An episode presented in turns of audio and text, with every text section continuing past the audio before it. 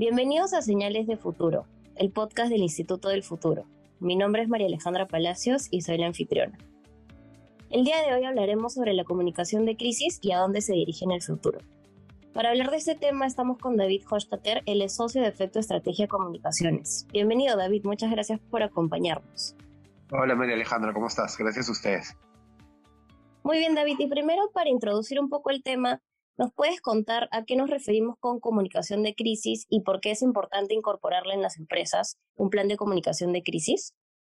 Sí, claro, mira, la comunicación de crisis es fundamental porque es la que nos va a permitir estar alertas y atentos a cualquier situación que escape en algún momento de nuestro control o que genere alguna situación de alerta máxima en la organización, ya sea interna o externa. Aquí podemos estar hablando, por ejemplo, de algún accidente en el caso de una fábrica, podemos estar hablando de una mala atención a alguna persona que incluso haya determinado en una queja que haya escalado por un mal servicio. Entonces, lo que un manual de crisis te permite como documento es tener las vías y canales a seguir y a implementar en caso una situación de crisis se produzca en la organización.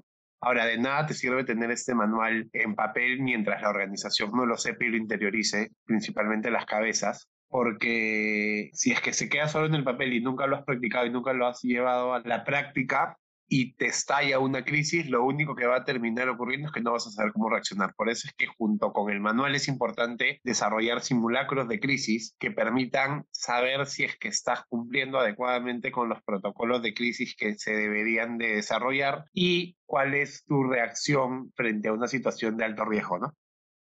Muy bien, David. ¿Y qué sucede cuando se identifica una crisis en las organizaciones? ¿Cuáles son las acciones que se toman para poder gestionarla?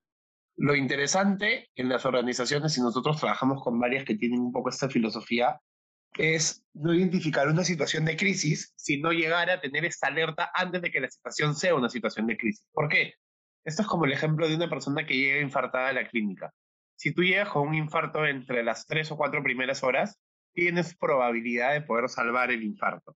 Si tú llegas con el infarto pasada la cuarta hora, ya no hay mucho que hacer. Con la crisis es muy parecido, ¿no? Si nosotros tomamos la situación antes de que se convierta en una crisis, podemos desarrollar acciones, estrategias y llevar a, cabo protocolos que permitan que esta situación no escale tomando acción. Sin embargo, si que la situación de crisis ya te estalló, ahí tienes que evidentemente aplicar cosas distintas. Lo primero que tienes que hacer es inmediatamente poner en práctica y juntar a todo tu comité de crisis. Esto es una cosa que se suele indicar en el manual. Tiene que haber una persona que sea la responsable de convocar a todo el comité de crisis en tiempo mínimo. Y el comité de crisis hoy ya no necesariamente tiene que ser presencial, que es lo ideal, puede ser presencial o virtual, se reúne para empezar a tomar decisiones. Lo primero que tenemos que hacer en una crisis es saber qué es lo que realmente ocurrió. ¿Por qué? Porque vas a tener a muchos stakeholders que van a estar alrededor tuyo queriendo saber qué es lo que ha pasado. Te van a llamar los medios de comunicación, te van a llamar los trabajadores, te van a llamar los accionistas y te van a decir, pero ¿qué ha pasado? ¿Cómo ocurrió esto y demás?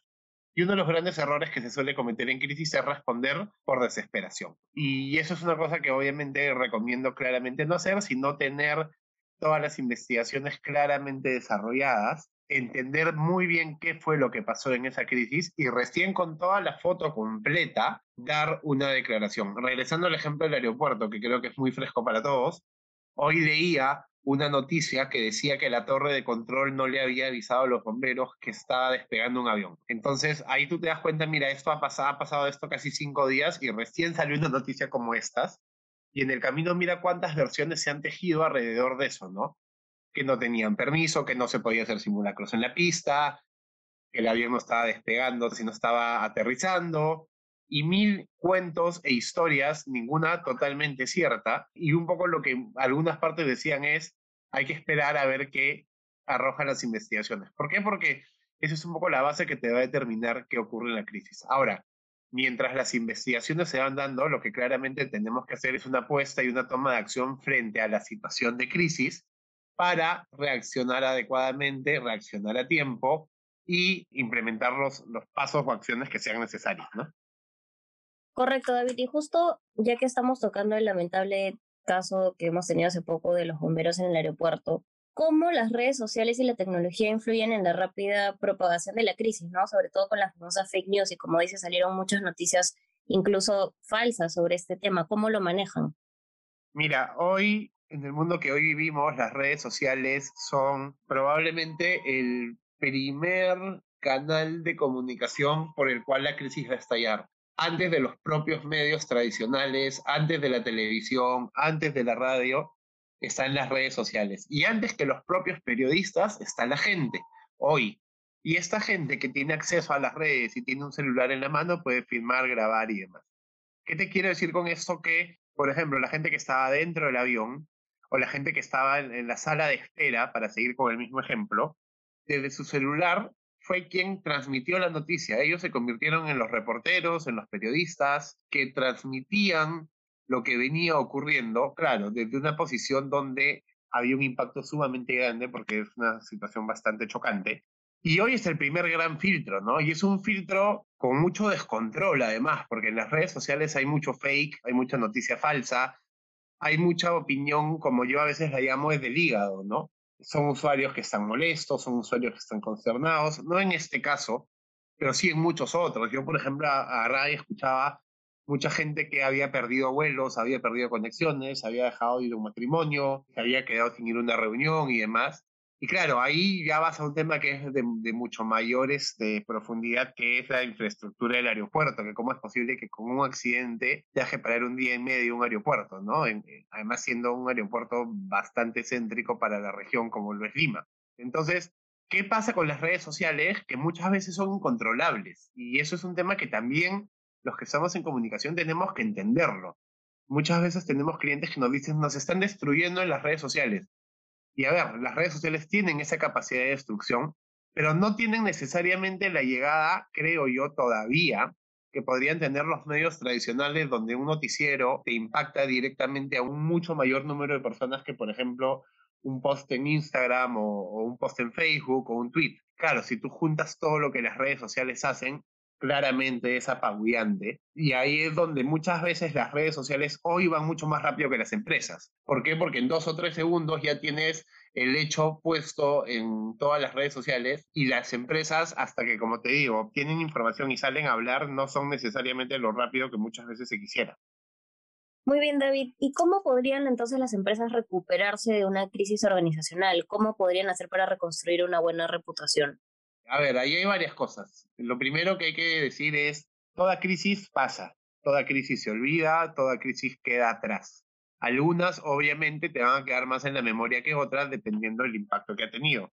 Si hoy yo te menciono Dominos y la cucaracha, tú te vas a acordar perfectamente de lo que te hablo, porque fue una crisis que marcó, por ejemplo, el retiro de la cadena del país hasta que volvieron a ingresar con otro franquiciado. Pero por ahí te puedo mencionar algunas otras crisis más pequeñas que por ahí no necesariamente vas a decir, uy, ¿verdad? Esta no me acordé. Entonces son crisis que obviamente pasan un poco más rápido o no tienen el impacto dependiendo también muchas veces de la industria en la que estamos, ¿no? O sea, por ejemplo, estamos en en la industria del consumo masivo o de la comida rápida, es una industria que a la gente le llama la atención. En el caso del tema aeronáutico que hemos tocado, le llama la atención porque la gente está dentro de un avión, hay dos bomberos muertos, es un tema que claramente afecta muchísimo.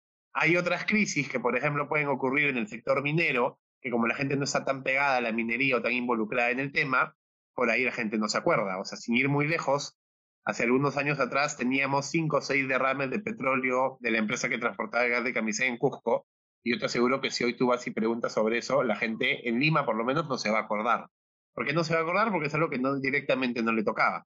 Hemos tenido N guerras con el Ecuador, llamemos a la guerra una crisis. Tú pregúntale afuera cuál ha sido la última guerra y en qué año y no se van a acordar. Como te digo, pregunta qué pasó con Dominos y sí se van a acordar. Entonces, depende mucho de la industria en la que estemos y la cercanía del consumidor promedio con ello. Ahora, ¿cómo recuperas la reputación? Básicamente con constancia, ¿no? Esto es como, como todo en la vida, o sea, una mala acción te puede quitar 100 buenas acciones. lo mismo con el ser humano, ¿no? Tú puedes ser una persona intachable, absolutamente correcta, pero de pronto te toman este borracho en la calle una vez porque sabrá Dios, tuviste tus motivos para estar en esa situación cosa que obviamente no se justifica, y toda tu imagen construida de años se cae por una mala decisión o una mala o un mal hecho que determinada persona llegó a tomar en algún momento de su vida. Entonces, ¿qué es la reputación? La reputación no es más que una imagen que es muy difícil de derrumbar hacia lo positivo, ¿no? La idea es construir siempre una reputación positiva. Y en este caso, la reputación positiva, la mejor forma de construirla, incluso luego de una crisis, es uno, demostrando que has aprendido de la crisis. Dos, cambiando para bien las acciones que en la crisis o previo a ello desarrollaste. Y tres, con consistencia. Si tú dices que vas a cambiar, si tú dices que vas a mejorar, si tú dices que vas a implementar nuevos procesos, pues realmente que la gente los vea y que la gente los sienta. Porque ese es, ese es otro tema muy, muy importante, ¿no? Las personas, la gente, la población, es un muy buen termómetro de cómo la reputación de la empresa va cambiando no. Cuando tú ves en unas redes sociales diciendo, oye, qué bien que esta empresa esté se le ve distinta, oye, qué bien que esta empresa haya tomado estas políticas, oye, me siento mucho más cómodo con esta empresa o he recuperado la confianza en, tú te das cuenta que la reputación se va ganando. Regreso al tema de Dominos. Acuérdate lo que la gente decía cuando pasó lo de Dominos. No vuelvo a comer una pizza en Dominos en mi vida. Hoy te invito a ir a Dominos para que veas, por ejemplo, cómo los restaurantes están llenos y la gente ya no se acuerda que le van a poner una cucaracha en su pizza, sin ir muy lejos, ¿no? Lo mismo va a pasar con el tema de, los aviones. Hoy la gente se va a subir un avión con miedo a qué va a pasar en el aterrizaje y en el despegue. Antes tú aterrizabas y despegabas y decías, ya estoy. Me, preocupa un poco el tiempo de vuelo, me preocupa el aire, las nubes, el trayecto, pero cuando despego y cuando aterrizo estoy a salvo. Hoy esa concepción ha cambiado totalmente luego lo que ocurrió. Porque te das cuenta que no te puedes desabrochar el cinturón hasta que realmente te dicen bájate. Entonces, esa es una situación, por ejemplo, que también va a demorar y donde seguramente no solamente la TAM, sino las demás líneas aéreas y el mismo LAP van a tener que tomar medidas para que la gente vuelva a confiar en ellos, ¿no? Y eso es un tema que no toma meses, sino que puede incluso tomar años. Claro, y justo con el tema que mencionabas de Dominos, me acuerdo que lo que hicieron también fue colocar unas ventanas transparentes a la cocina para que la gente pueda ver cómo estaban preparando las pizzas, ¿no? Eso un poco para recuperar la confianza y que la gente vuelva a consumir las pizzas de Domino's. Entonces, ¿qué nuevas herramientas se están utilizando para afrontar la crisis y mejorar y recuperar un poco la reputación en, el caso de las empresas que tienen problemas de comunicación de crisis? Mira, a ver, ahí una de las herramientas que se está utilizando cada vez más es el hecho de ser lo más transparente que podamos frente a las situaciones, lo cual es sumamente importante. Una segunda herramienta que se está utilizando y que antes no necesariamente era así, era, es dar la cara, como ocurrió, por ejemplo, en el caso nuevamente de lo que ocurrió en el aeropuerto, ¿no? Si tú te das cuenta, todo lo manejaron a través de conferencias de prensa porque en una situación tan delicada como esa, donde hay personas fallecidas de por medio, no lo puedes manejar pues con un comunicado, ¿no? Que es, que es más impersonal, que es más frío, sino que efectivamente hay que dar la cara. Y una de las cosas que tú decías en, en, el título de la, del podcast, que es cómo va a ser la comunicación de crisis en el futuro, yo creo que va a tener que claramente ser una comunicación de crisis que va a tener que tener dos características, ¿no? Una es que sea absolutamente transparente, donde el usuario o el consumidor o la persona que esté al otro lado de la pantalla o de la computadora sienta que efectivamente le estamos contando las cosas como ocurrieron. Y lo segundo es que creo que va a tener que ser una comunicación totalmente ágil y rápida dentro de lo que es efectivamente la veracidad de lo ocurrido. ¿Por qué? Porque como tú bien mencionas, las redes sociales te obligan a ser rápido y hacen que tú mismo te des cuenta cómo el boomerang eh, social de un acontecimiento va escalando cual bola de nieve sin ya tener que necesariamente llegar a un medio de comunicación. Entonces ahí lo que vas a tener que hacer es ser muy rápido en saber qué pasó, en entender qué pasó y efectivamente, y eso es fundamental, entender manuales de crisis y planes de contingencia que te permitan reaccionar rápidamente frente a los hechos. Y si es posible tomar la situación en una etapa de precrisis, es mucho mejor porque te va a dar tiempo, como te mencionaba el tema del infarto, de accionar y de actuar adecuadamente. Excelente, David. Muchísimas gracias por acompañarnos. Definitivamente, como tú bien mencionas, el escenario futuro para la gestión de crisis en las empresas es primero ser transparente y segundo, tratar de ser ágil y conseguir la solución lo más rápido posible, porque una mala acción puede manchar todo el buen trabajo de años. Entonces las empresas deben estar realmente preparadas para enfrentar y responder correctamente a la crisis. Muchísimas gracias, David. Gracias a ti, María Alejandro. Un gusto estar contigo y con ustedes. Esto fue Señales de Futuro y nos vemos en el próximo episodio.